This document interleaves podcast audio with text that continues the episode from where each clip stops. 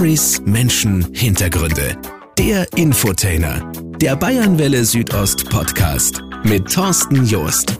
Und äh, ich freue mich heute über ein Thema sprechen zu dürfen, das ich persönlich sehr gerne mag. Ich bin ein leidenschaftlicher Kaffeetrinker, ich bin ein leidenschaftlicher Espresso-Trinker. Ich will jetzt auch ein bisschen angeben, ich habe eine Siebträgermaschine zu Hause. Ich erwähne das so oft es geht in meinem Leben anderen gegenüber.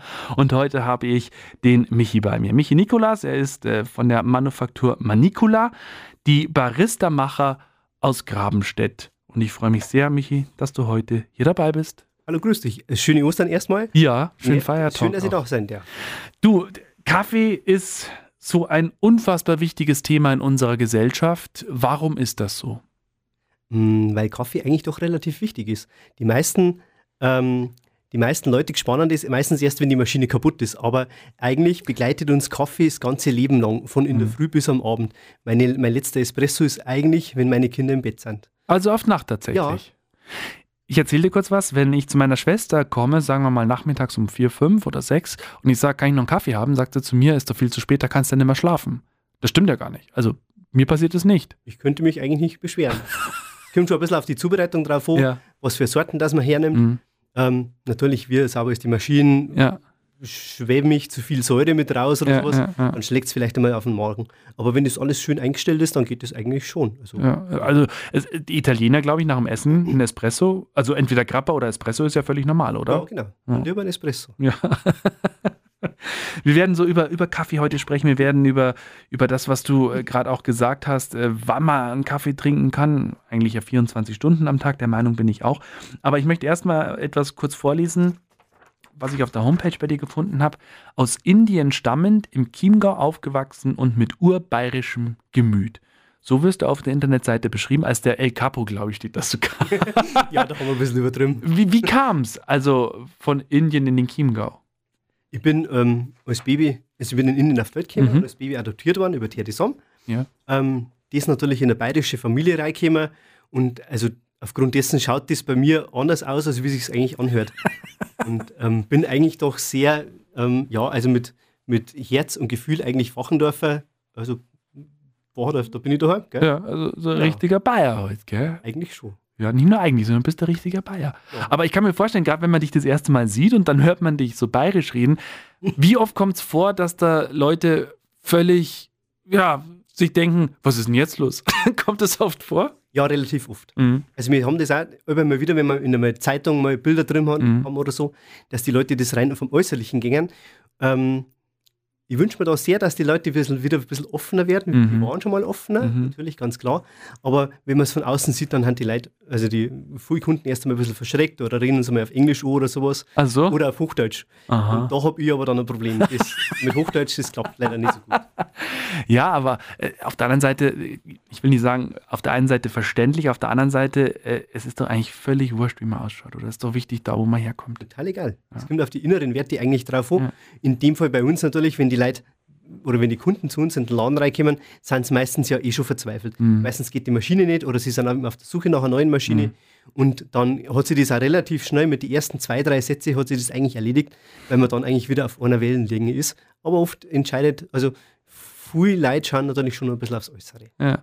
Äh, jetzt unabhängig davon, lass uns auch mal über, über Hochdeutsche sprechen und dann eben auch über Bayern. Ich habe oft die Erfahrung gemacht in Interviews, wenn ich jemandem aus, keine Ahnung, dem tiefsten Berchtesgadener Land treffe und ich möchte von dem was im Interview, was Bestimmtes haben, dann rede ich ein bisschen bayerisch, um mich so quasi auf die Stufe zu begeben oder auf, auf Augenhöhe zu sein. Und ganz oft hat mir das die Türen geöffnet. Kennst du das? ja, also ja, ich, ich weiß. Also sagen wir also mal, ein Kunde kommt. Ja. Und ähm, der würde jetzt äh, Hochdeutsch, also du würdest auch Hochdeutsch können zum Beispiel. Also ich, sag selber, ich würde mich auf alle Fälle bemühen. ja, das ähm, schon. Natürlich, ganz klar. Also das klappt, die Konversation klappt natürlich auch ganz, ja. ganz normal. Ähm, manchmal rutsche ich ein bisschen ab und dann wiederholt man es einfach nochmal. Das macht aber eigentlich die Stimmung eigentlich dann auch ganz nett, ja, weil man dann einfach gemeinsam ein bisschen drüber lacht und dann ja. doch wieder eben das gemeinsame Thema Kaffee hat und dann passt es, glaube gut. Aber der Dialekt öffnet dann doch auch die ein oder andere Tür, glaube ich, gell? Ich hoffe schon. Also ja. Ich denke schon. Ich ja. Grabenstedt, Schrägstrich, Erlstedt, da glaube ich, bist genau her, richtig? Wachendorf, ja, genau. Wacherdorf. Ich bin genau, genau.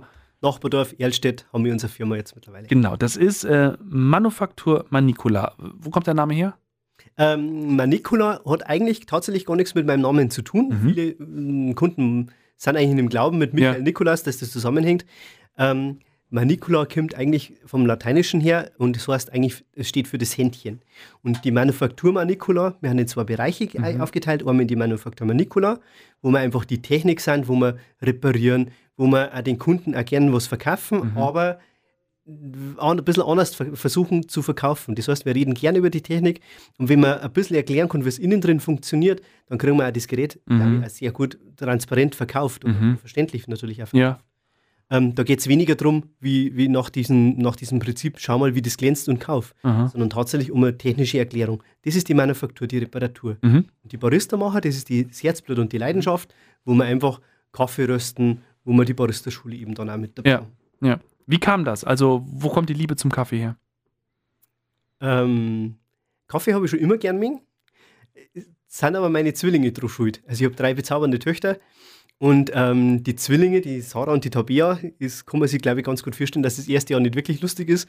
Zumindest die Nächte eigentlich ähm, man doch immer sehr oft sehr lang wach ist. Ja. Und ohne Kaffee hätten wir es damals nicht geschafft. Tatsächlich, also. genau, es ist tatsächlich so.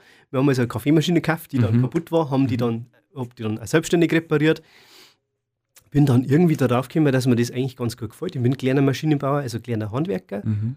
und ähm, habe dann meine Kurse gemacht, habe meinen Baristerschein gemacht Mhm. Und dann hat sich das einfach so eins, ein Schritt nach dem anderen einfach ergeben. Das, und, und was hast du bis dahin gemacht? Wie alt sind es deine Töchter? Die haben jetzt 12 und 16, also Okay. zweimal 12 und 16. Okay, und, und was hast du bis dahin gemacht? Ich bin ähm, in einer Maschinenbaufirma im Aha. Büro drin gesessen. Ja. War ein toller Job, alles Ja. gut. Gell? Und ähm, wenn man aber als Maschinenbauer, als Handwerker, wo man so mit den Händen ein bisschen was tut, gell, Hm. dann im Büro sitzt, auch wenn das ein sehr, sehr toller und, und, und glücklicher Job war, Mhm. Es geht einem einfach ein bisschen ab. Und das war einfach so eine gewisse Leidenschaft, dass ich einfach gern ähm, was reparieren möchte. Das ist auch vielleicht auch ein Nachhaltigkeitsaspekt. Ich mag das gern, so alte Sachen wieder herrichten und reparieren und dann laufen die wieder. Und da kann ich mich eigentlich drauf erfreuen. Und dann hat sich das einfach ein Schritt nach dem anderen ergeben. Und es ist einfach ähm, bei den Kunden, glaube ich, ganz gut angekommen, weil dass wir einfach zuerst einmal schauen, was können wir reparieren, was können wir instand halten, Mhm. läuft es dann nochmal zwei, drei Jahre, bevor wir sagen, jetzt, es geht auch nicht aber gleich um was zum Verkaufen, sondern Ja. tatsächlich schauen wir zuerst einmal zum Reparieren. Ob es zum Reparieren geht. Und, und ist es jede Kaffee, also kann man mit jeder Kaffeemaschine zu euch kommen oder ja? Grundsätzlich mit jeder. Wir restaurieren mittlerweile sogar. Wahnsinn. Das heißt, da, da kannst du mir ja später noch, was erzählen zur, zur Restauration. Aber ähm, lass uns noch mal ganz kurz dabei bleiben. Also du hast, äh, eure Töchter haben, haben, haben euch wach gehalten. Ihr habt nachts zu jeder Zeit einen Kaffee getrunken, um wach zu Ich bleiben. habe das auf also du- gebraucht. Wobei ich jetzt nicht die Schuld auf meine Töchter schieben möchte. Nicht, dass die ein schlechtes Gewissen kriegen. Aber ähm, es hat eigentlich, ist das da ein bisschen der Zusammenhang gewesen, weil wir einfach dann tatsächlich die kaputte Maschine gehabt haben. zu dem Zeitpunkt, wo es halt wirklich wichtig ist. Und bei Mhm. Zwillingen ähm, sind die Nächte halt doch eher, Mhm. eher im Wachzustand. Ja, ja Genau. Äh, Kaffee war schon immer deine Leidenschaft, hast du gesagt. Mhm. Wie hat sich das bemerkbar gemacht? Kannst du dich an deinen allerersten äh, Kaffee erinnern? Wann war das? Oh, Schon Zeit mein her. Gedächtnis ist sehr, sehr schlecht. bin aber bei die, ich bin auch darüber hinaus, vielleicht so im Smalltalk, ähm, zu den Drosberger Rittersleiter dazu. Aha. Und ähm, wir zeigen da ganz viel her, von Schwerkampf bis Mittelaltertanz. Mhm. Aber Kaffee rösten tut keiner. Und wir haben uns also einen selber gebauten Röster Aha. und zeigen auch das Kaffeerösten direkt beim Mittelalterfest her. Macht total viel Spaß. Es ist Feuer, Ja. es riecht noch was. Ja. Man kann die Leute ein bisschen was erklären. Und ähm, ja, das, ja, das gibt sie einfach so ein bisschen die Hand. Das ist so Leidenschaft. Also dann, wenn es nicht der erste Kaffee ist, wie trinkst du generell deinen Kaffee? Schwarz, ohne Milch. Ohne mit Zucker. Auf keinen Fall mit Zucker. Gott sei Dank. das ist, ich sage das ja auch äh, immer so im Spaß, ich, schwarz wie meine Seele, so muss der Kaffee sein, wenn, sie, mich- wenn mich jemand fragt.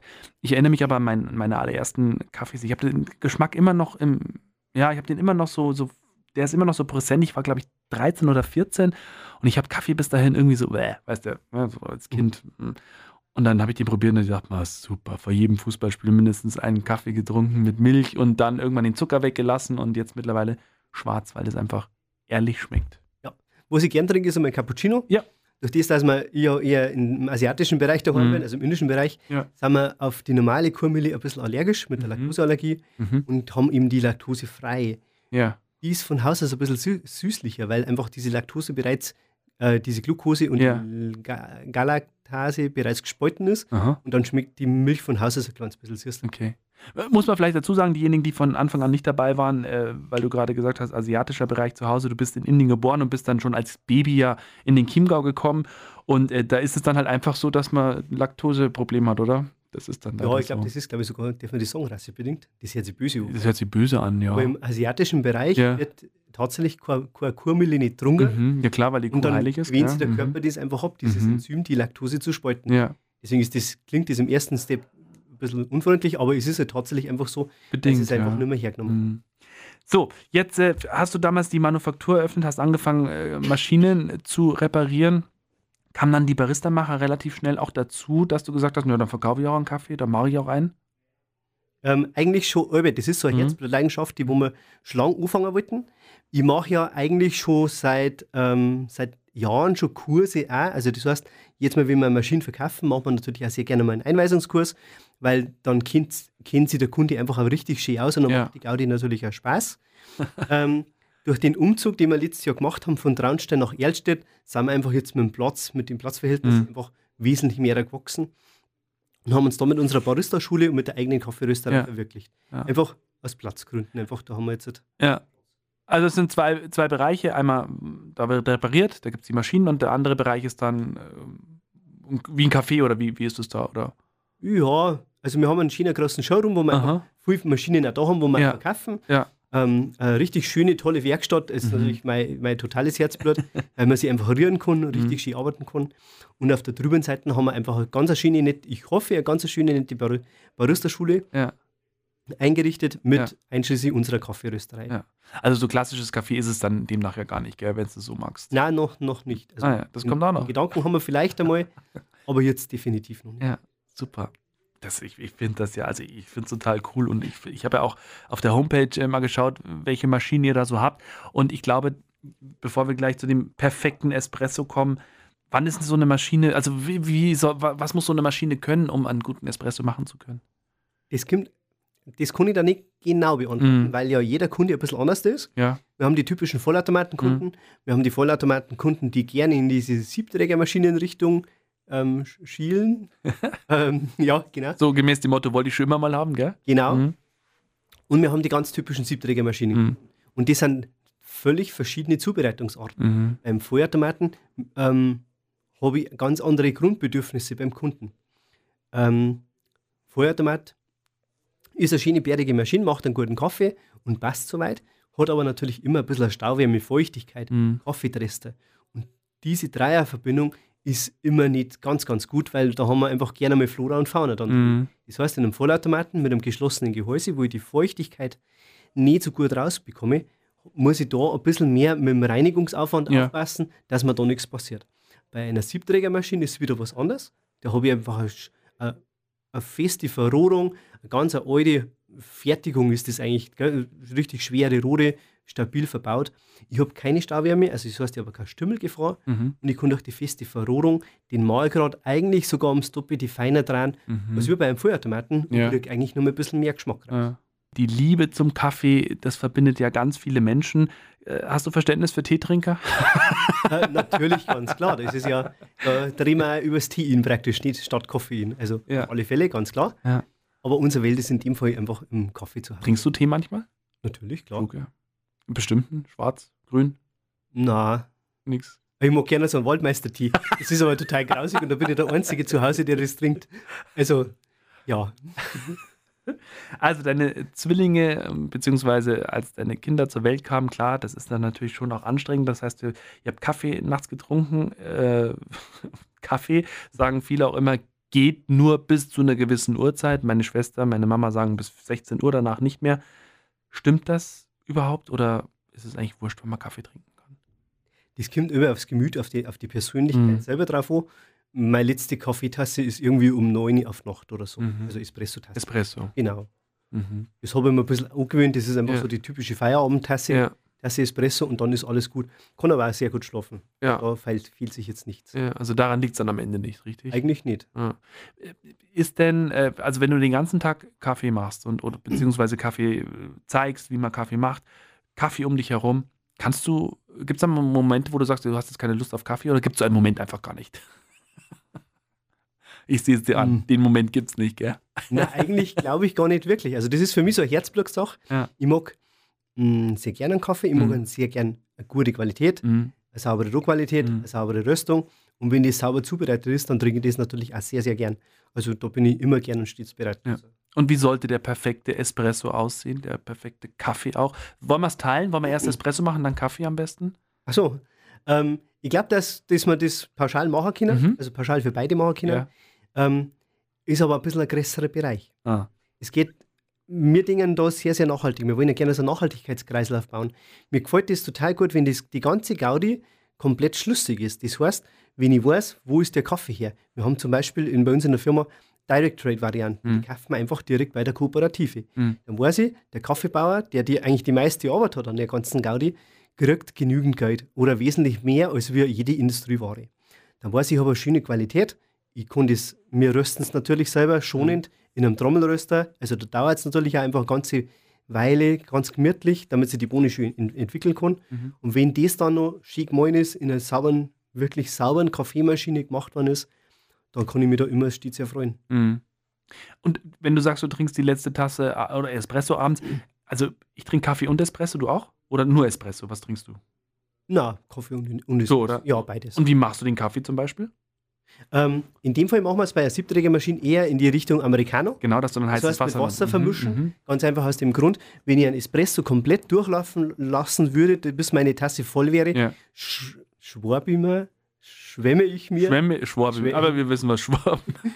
ähm, schwab ich mir einfach die Bitterstoffe mit raus. Mhm. Und das schmeckt mir immer raus. Das machen wir beim Barista-Kurs auch bei den Kunden, dass wir einfach einmal einen, einen Kaffee komplett durchlaufen lassen, bis Mhm. die Tasse voll ist Mhm. und einmal einen vollmundigen, sauberen Espresso machen und den mit, ähnlich wie beim Americano, mit Wasser auffüllen. Mhm. Und der schmeckt wesentlich runter, weil es die Bitterstoffe nicht drin hat. Mhm. Jetzt könnte man meinen, ja, der, der, der, das heiße Wasser verwässert es ja, aber ich, ich mache mir auch Americano zu Hause mit meiner Siebträger und ich muss sagen, der Geschmack ist so, also es ist, schmeckt wie ein Espresso, aber ist einfach mehr und irgendwie doch ein bisschen anders, aber es ist trotzdem vollmundig. Es ist Woran nicht der? Körper und nicht die Kraft von einem Mhm. Espresso. Also es ist natürlich schon ein bisschen verdünnt, Ja, ja. aber ich habe wirklich diese Bitterstoffe nicht drin. Mhm. Das ist, der, wir öffnen den Kunden beim Barista-Kurs. Wir haben ja alle zwei Wochen, alle 14 Tage einen Barista-Kurs bei uns Ja. in der Schule. Wir öffnen eigentlich die Kunden die Augen, weil die dürfen wirklich tatsächlich beides probieren, Mhm. mal austesten und Mhm. vor allen Dingen auch ausschmecken. Ja. Und da gewinnt eigentlich immer der Americano. Also Ah. in dem Fall der verdünnte Espresso. Und, und äh, welche Maschine hast du zu Hause? Mehrere oder eine? Ich habe mehr als genügend Maschinen, darf aber nur eine in der Küche haben. ähm, ich habe eine ECM daheim. Aha, okay. Genau. Wie lange schon? Das ist bei mir eigentlich nicht so ganz fest, das wechselt alle sechs Wochen. Mhm. Steht bei uns in der Küche einfach eine neue Maschine. Mhm. Bin jetzt mittlerweile Gacha Professional Händler Mhm. Mhm. und ich darf ja ein bisschen drauf spinnen, dass ich eine von meinen großen Gachas einmal in der Küche stehen habe. Aber ähm, Du musst nur verhandeln, oder? mit der Regierung, ja, genau. Heute im Fire Talk Michi Nikolas von der Manufaktur Manicola und äh, die Barista-Macher aus Grabenstedt. Das ist alles ein Haus. Das ist äh, sehr schön. Ich habe mir die Bilder im Internet angeschaut. Das ist schon sehr urig und gemütlich. Was war dir bei der Einrichtung wichtig? Ähm, wir haben uns seit langem, also wir stehen ein bisschen, also privat, also ich stehe so ein bisschen auf Steampunk und sowas. Industrial Steampunk, so ein bisschen mit Zahnradl, Mhm. mit ein bisschen Rost, mit all die Sachen vor allen Dingen. Und das haben wir, da haben wir uns ein bisschen darauf eingesponnen und das haben wir eigentlich in der Barista-Schule verwirklicht. Mhm. Wir wollten gern, dass man, weißt du, ein neues Zeug, neue Möbel kannst du immer kaufen und einmal einstellen. Das schaut nett aus, aber halt auch nur nett. Und wir haben wirklich nur darauf gedacht, dass, bedacht, oder wir waren darauf bedacht, dass wir all die Sachen hernehmen. Wir haben die Terrassenpaletten vom Bekannten genommen. Wir haben den Dachstuhl vom Spezi hergekriegt. Da haben wir unsere Garderobe gebaut. Also wir haben wirklich geschaut, dass wir gebrauchte Teile aus roten Faden einfach herbringen, Mhm. dass wir auch so ein bisschen auch dem Kunden einfach von der Einstellung das Ja. auch so suggerieren können, dass das alte Zeug eigentlich immer noch gut ist und das wir über noch hernehmen können. Mhm. Das ist ja das, was wir eigentlich bei der Reparatur ja auch ein bisschen mit aussagen wollen. Ja. Genau, dass sie das ein bisschen die Hand gibt. Um das mal einzuordnen, wir sprechen heute über Kaffee beziehungsweise über Espresso, der in einer sogenannten Siebträgermaschine gemacht wird. Und dann kann man das eben zum Beispiel mit heißem Wasser auffüllen. Das Ganze nennt man dann Americano. Und wenn ich richtig informiert bin, hat das mit den Amerikanern zu tun, die in Italien waren und denen der Espresso zu stark war. Stimmt das? Ja, genau. Oder? Ja. Wann war das? Weißt du das? Oh, das das mit, entweder Erster oder Zweiter Weltkrieg, oder? Kann das sein? tatsächlich ein kleines bisschen außen vor. Ja, aber das ist tatsächlich der Hintergrund, gell, die sind dahin, das war ihnen zu stark. haben sie gesagt, bisschen heißes Wasser. Die waren zu weich. Ja. Wobei ich schon sagen muss, also ein Amerikaner ist schon echt was Feines auch, gell? Das ist schon. Also ich mag den sehr gern, muss ich ehrlich sagen. Siebträger. Vielleicht kann man das kurz erklären. Was ist der Unterschied? Was, wie funktioniert eine Siebträgermaschine? Eine Siebträgermaschine ist eigentlich eine uralte Bauart. Die gibt es seit die, seit die 40er. Gibt's, hat es die ersten Siebträgermaschinen gegeben.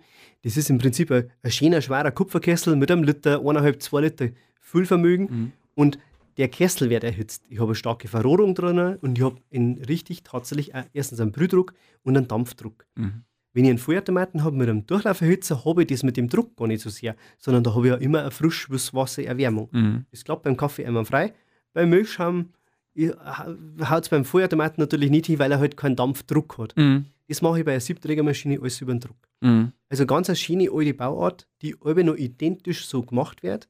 Wir haben zum Beispiel bei uns ähm, eine wunderschöne Elektra, die ist 31 Jahre alt. Hm. Eine wunderschöne Hebemaschine, die haben wir auch vor kurzem neu verkauft. Mhm. Und da haben wir beim Barista-Kurs, der Kunde hat die, mit seiner neuen Maschine den Barista-Kurs gemacht bei uns Mhm. und ich mit meinem Altgerät. Und das ist doch einfach was wunderbar Tolles, wenn du als Hersteller was baust, was du in 31 Jahren bis zu jeder Schraube identisch, identisch bauen kannst und Wahnsinn. genauso funktioniert. Da steht mein, mein altes Mütterchen, also das Großmütterchen, nennen eigentlich dem nichts nach. Ja. Ach, schön. Das heißt also, du nimmst dir diese alte Maschine, schaust jede Schraube an und genauso baust du es dann nach. Ja, die ist, die ist nach wie vor in dem Originalzustand. Ich meine, die. Dichtungen haben wir gewechselt. Ja, ja, in dem. Alter darf man durchaus mal ein bisschen inkontinent sein als Kaffeemaschine. Aber ähm, die Dichtungen erneuert und sie Aha. läuft wie, wie ein Klick. Mhm. Und das ist eigentlich das Schöne, wenn man sagt, man kauft sich was, speziell bei einer Siebträgermaschine, man achtet ein bisschen auf Kalk. Wir haben sehr viel Kalk bei uns. Mhm. Wir wohnen sehr schön, aber Mhm. leider sehr kalklastig. Wenn ich da ein kleines bisschen aufpasse, dann steht die Maschine einfach ewig in meiner, in Mhm. meiner Küche. Dann ist das eigentlich ein Mhm. Kleiner Familienbegleiter. Was heißt aufpassen? Einfach entkalken oder schon vorher? Je sauberer das Wasser ist, das Mhm. du hernimmst, Ja. desto länger lebt die Maschine. Ja. Das Typische, was man, egal bei welcher Maschine, ob Siebträgermaschine oder Vollautomat, in der Reparatur haben, ist eigentlich ganz oft Schimmel und halt Verkalkung. Mhm. Und Verkalkung ist halt leider bei uns immer ein bisschen kritisch. Mhm. Es gibt ja da so ein paar Zahlen, die da herumschweben, wie lang so ein Espresso gebrüht sein muss. Gibt es so eine Faustregel, äh, wenn ich jetzt vor so einer Siebträger stehe, wie das funktionieren soll? Also wann ist der Espresso so, wie er sein soll? Mhm. Grundsätzlich ja. Mhm. Also ich mag zum Beispiel gerne ein Rezept 1 zu 2. Mhm. Das heißt, wenn ich, wenn ich, wenn ich ähm, 16 Gramm Pulver hernehme, dann Mhm. möchte ich 230 Milliliter in so Mhm. 25, 30 Sekunden in Mhm. meiner Tasse haben. Dann habe ich einen schönen kräftigen Espresso. Es gibt auch 1 zu 2,5, dann wird es Mhm. einfach ein bisschen, mit ein bisschen mehr Wasser gemacht. Mhm. Dann wird es ein, ein kleines bisschen leichter. Grundsätzlich muss euch aber schmecken. Und da unterscheidet sich dann wieder jeder Kunde. Mhm. Also wir machen das beim Barista-Kurs auch so, dass man wirklich mal ein Rezept machen oder beim Professional-Kurs sagen wir den Schülern direkt Rezepte, die sie zu erstellen haben und dann machen die das und dann ist das auch wirklich super, klasse. Mhm. Da reden wir über die Theorie und dann Mhm. hat das auch Hand und Fuß, Ja. auch immer. Ja. Aber jeder Kunde ist anders. Ja. Meine Frau trinkt zum Beispiel eine ganz, ganz großen Tasse in Americano. Mhm. Das ist eigentlich fast ein Venedig, ja? als wie Americano. Und ähm, da ist ja jeder sein, hat so seine eigene Persönlichkeit und natürlich auch den Geschmack und sein Mhm. Fable.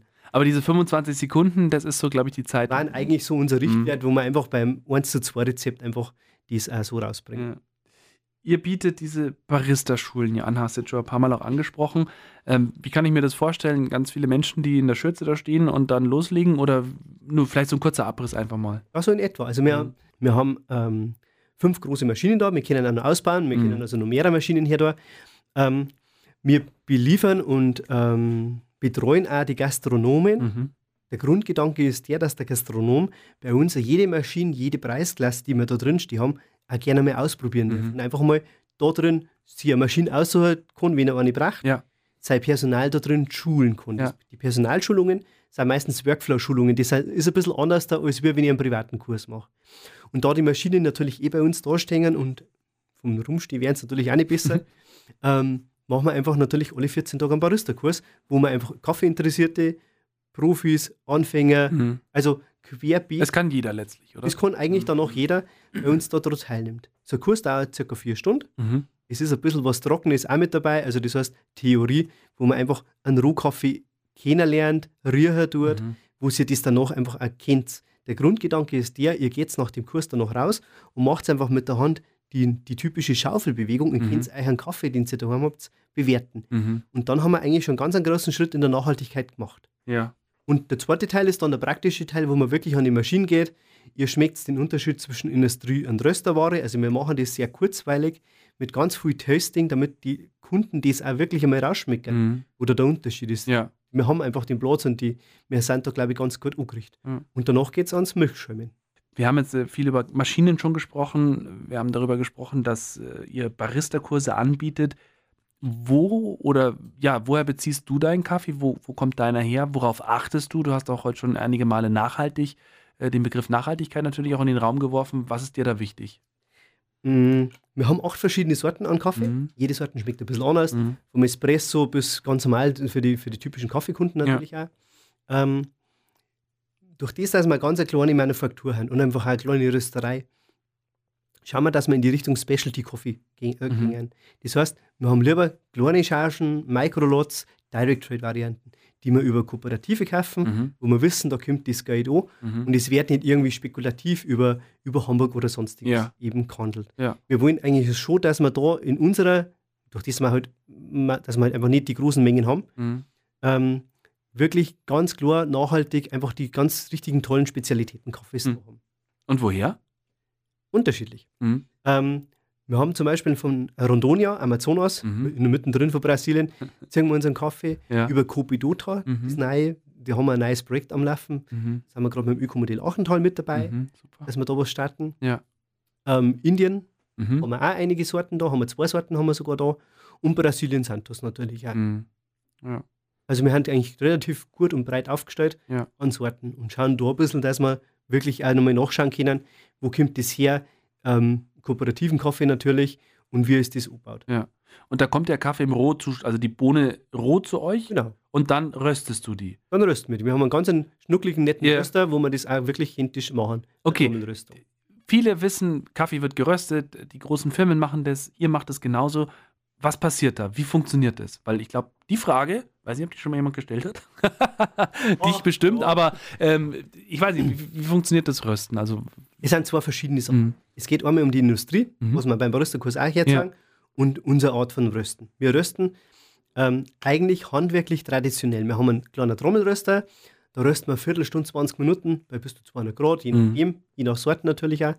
Und deren das ganz, ganz schonend machen. Es geht darum, dass die Kaffeebohne die Feuchtigkeit entzieht. Also Mhm. beim Rösten entzieht sie ja die Feuchtigkeit. mhm, Die Kaffeebohne geht ein bisschen auf. Wir haben eine chemische Reaktion da drin. Mhm. Und dann fängt einmal ganz gemütlich das Rösten an mhm, je gemütlicher und je schonender ich das mache, desto besser kommt die Bohne im Geschmack raus. mhm, Wir haben in der Kaffeebohne eigentlich, hätte die vom Potenzial mehr Geschmacksnosen wie eine Weintraube. mhm. Und das wissen die wenigsten leider. Und da Ja. steckt ganz, ganz viel Sachen da drin. Deswegen wollen wir uns da auch immer ein bisschen distanzieren von der typischen Industrieröstung, Ja, die einfach zwei Minuten bei 500, 600 Grad eine Heißluftröstung ist. Ja. Da geht es nur ums Braunsein und Ja, um den fertig. Geschmack. Und das wollen wir Mhm. ja natürlich nicht. Deswegen machen wir ganz, ja, eigentlich eine traditionelle Handtrommelröstung. Und wo hast du dieses Wissen her? Also hast du es gelesen? Warst du vor Ort? Äh, Also ich bin, glaube ich, nerdtechnisch veranlagt, gell? nerdtechnisch im positiven Sinne. Wir haben viel Kurse gemacht. Mhm. Ich habe meinen SCA-Barista-Schein gemacht bei der Mhm. Special Coffee Association, mhm, ähm, dass wir einfach da einfach das, das fachlich fundierte Ja. Wissen natürlich auch haben, nicht nur die Leidenschaft. mhm, Bei den Reparaturen haben wir natürlich auch unsere Kurse und werden jährlich auditiert von den Herstellern, dass wir einfach eine gewisse Reparaturqualität natürlich auch da haben. ja. Ja, genau. Und dann, glaube ich, hat das eigentlich Hand und Fuß. Wir sind fast schon wieder am Ende unserer Sendung. So ein paar Sachen äh, gibt es noch, die ich hier am Zettel habe, die ich gerne noch besprechen würde. Wir haben viel über Kaffee erfahren. Also danke schon mal dafür. Es ist, glaube ich, für manche auch, die da nicht so viel drüber nachdenken, die einfach nur einen Kaffee in ihren Filtermaschine äh, reinhauen, runterlaufen lassen und sich dann darüber beschweren, dass er vielleicht nicht schmeckt. Es gibt mehr Möglichkeiten, äh, sehr viel mehr Möglichkeiten aus so einer Kaffeebohne rauszuholen. Ihr macht das bei euch ja bei die Barista-Macher aus Grabenstedt. Ähm, du hast vorhin ja erzählt, wo ihr so überall euren Kaffee herbekommt, worauf du auch achtest, was dir wichtig ist. Und warst du selber auch mal vor Ort? Ja, wir waren vor, wow, fünf Jahren Aha. in Indien. Ja. Ja, Corona-Zeit, gell? Dann Mhm. ist das ein bisschen dahergekommen. Genau. Also vor fünf Jahren waren wir in Indien, haben uns auch persönlich die Monsun Malabar Aufbereitung auch einfach mal angeschaut. Mhm. Das ist so eine ganz eine hochinteressante Zubereitung eigentlich. Und ähm, ja, einfach, dass man sich das einmal anschaut. Ja. Wir sind zukünftig auch schon eingeladen, eben wie gesagt, wo, wo ich auch schon erwähnt habe, in Rondonia, Amazonas. Aber da muss die Corona-Zeit ein bisschen vorbeigehen, Mhm. ein bisschen ruhiger werden, sich Ja. wieder legen und dann schauen wir da natürlich auch hin. Ja, ja, spannend, ja. Also Indien, äh, hat das damit zu tun, dass du dort geboren wurdest oder war das rein zufällig? Ja, das haben wir dann schon ein bisschen mit verbunden, Ah. mit die Wurzeln ein bisschen anschauen. Hast du noch Verbindung dorthin in irgendeiner Form? Na, Eigentlich nicht, gell? Du bist nicht. ja als Baby da. durch das, dass du fertig. gelaufen bist, einmal Ja. eigentlich gar nicht. Ja, okay. Aber trotz alledem, interessierst du dich für das, was, was in Indien passiert oder ist es wirklich so weit weg auch? Also ich, ich war nämlich äh, beruflich in Indien, Ja. tatsächlich auch, Mhm. äh, mehrfach. Und ich muss sagen, also das war auf der einen Seite natürlich äh, ganz andere Verhältnisse dort, gar keine Frage. Mumbai, Wahnsinn, aber so unfassbar schön. Gell? Und- Total geil. Tolle Menschen, das Essen, grandios. Also wir haben, ich bin, ähm, wir wissen, ich weiß zum Beispiel, dass ich natürlich adoptiert bin und das Ja. ist alles ganz offen kommuniziert worden. Ja. Aber man ist schon so ein bisschen auf der Suche nach den Wurzeln, weil besonders Mhm. wenn du Kinder hast, Ja. weißt du immer den Geburtstag von deinen Kindern. Ja. Du weißt, wo sie geboren haben und Ja. alles gut. Das weiß man ja bei uns, bei mir zum Beispiel in dem Fall jetzt gar Mhm. nicht. Das heißt, man hat aber so ein bisschen ein komisches Gefühl manchmal. Ja. Und deswegen bin ich da eigentlich ganz interessiert. Wir haben uns das auch angeschaut und das ist hoch faszinierend. Also ich finde das ganz, ganz toll als Land. Ähm, natürlich ist nicht alles gut in dem Land, da brauchen wir auch nicht reden, Mhm. das ist ja überall so. Ja. Aber so als Wurzel einmal anschauen, hochinteressant, sehr zu empfehlen. Also hat dich das auch nie irgendwie gestört, so quasi äh, deine leiblichen Eltern zu finden? Warst du mal auf der Suche oder sowas? Na, Nicht, oder? es läuft nur bis zum Kinderheim und dann geht es Mhm. leider nicht weiter. Ja, okay. Also Also, du hast es schon versucht, ein bisschen, oder was? Es geht nur bis zum Kinderheim, bis zu Mhm. dem Beamten, der, die, der halt mich da praktisch Ja. mal gefunden hat. Ja, Und mit dem konnten wir praktisch noch reden. ja. Aber naja, gell, jetzt bin ich doch schon 43. der wird halt auch Wahrscheinlich nicht mehr. Öfteren einmal jemanden an der, an, der, an der Türschwelle gefunden haben. Mhm. Ähm, das wird klingt böse, ja. aber, oder es klingt unromantisch, aber es ist halt leider manchmal einfach so. Mhm. Das heißt, bis zu dem Punkt kommt man hin und dann weiter halt gar nicht. Ja, ja. Was schätzt du an der Region? Was schätzt du an unserer Heimat? Wir haben die Berg, gell? Also, ich bin kein Berggeher, gell? Aber wenn ich irgendwo woanders bin, wo es keine Berg gibt, dann gehen sie mal ab. Immer Also- so, gell? Wir wohnen in Facherdorf, wir wohnen so, so am, am, am Anfang der ganzen Berge eigentlich. Ähm, bin da ganz begeistert, bin Mhm. kein Berggeher, überhaupt nicht, das bin ich auch ganz offen. Aber sie gehen immer ab, wenn es nicht da sind. Mhm. Das bayerische Gemüt Mhm. brauchen wir einfach, das finde ich wichtig. Mhm. Ähm, wir haben auch manchmal ein bisschen kauzig, das bin ich auch manchmal, das hilft ja nichts, gell? Aber wir haben eigentlich im Grunde alle ganz, ganz lieb und nett und eigentlich auch ganz offen. Ich frage saublöd. Wenn du auf den Berg gehst, angenommen, du würdest gehen, hast, hättest du dann so einen, so einen Espresso-Maker dabei, so einen kleinen, oder trinkst du dann lieber keinen, bevor du so einen trinkst? ähm, wir haben kleine transportable Campingmaschinen. Wirklich? Ja, natürlich. Wir haben Wahnsinn. wirklich für alle, für alles gewappnet sogar. ähm, wir haben kleine Campingmaschinen dabei, also wenn dann Super. natürlich, klar. Mhm. Weil wenn du irgendwo kommst oder egal, ob du jetzt beim Fischen bist oder Ja. beim, beim Jagern oder halt beim Bergi, war halt schon nicht, wenn du eine schöne, eine schöne gute Espresso, einen Espresso hast. Okay, also ich sitze in, meinem- in meiner Jägerhütte im Wald Ja. und könnte mir da einen Espresso machen. Wir haben eine wunderbare Campingmaschine, die, ein Robot und ein Flair. Ähm, mit der magst du dir wirklich einen Espresso, du brauchst halt einen Wasserkocher, gell? Ja, das wäre nicht schlecht. Eine Akkumühle mit dabei und dann geht das eigentlich ganz gut dahin. Aber das Prinzip ist das gleiche. Ganz genauso. Mhm. Kleine, ganz eine süße kleine Handhebelmaschine. Ich glaube, die haben wir sogar bei uns auf dem YouTube-Kanal einmal vorgestellt oder so. Ja, Wahnsinn. YouTube-Kanal, äh, gutes Stichwort. Was, was erklärst du da? Alles. Ähm, wir haben einen klitzekleinen YouTube-Kanal, wir haben ein Instagram-Profil, wo wir einfach ganz viel fotografieren und auf dem YouTube-Kanal die Maschinen, die wir verkaufen, die wir Mhm. in der Ausstellung haben, auch einfach technisch ein bisschen vorführen Ja. oder ein bisschen erklären. Ja. Durch das, dass wir einfach die Technik gern erklären, möchten, wollen wir das gern. Ich glaube, dass das ganz nett ankommt.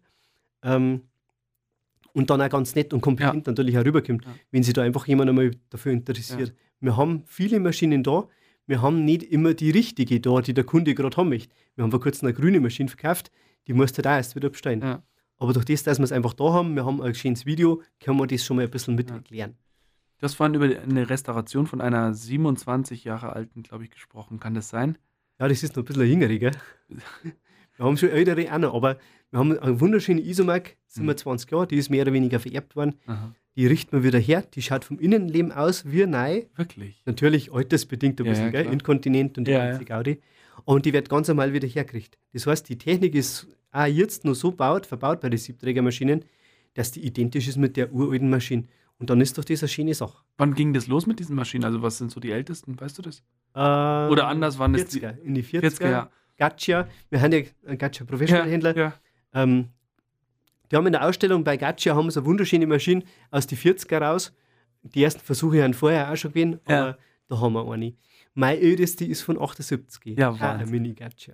Und mit der kannst du auch noch Kaffee machen, oder was? Ja. Oder Espresso machen. Wobei die jetzt von 78, die ist jetzt nicht mehr nicht hübsch oder so, aber die geht wirklich gut. Die schaut halt einfach wunderbar alt aus. Ja, Wahnsinn. Genau.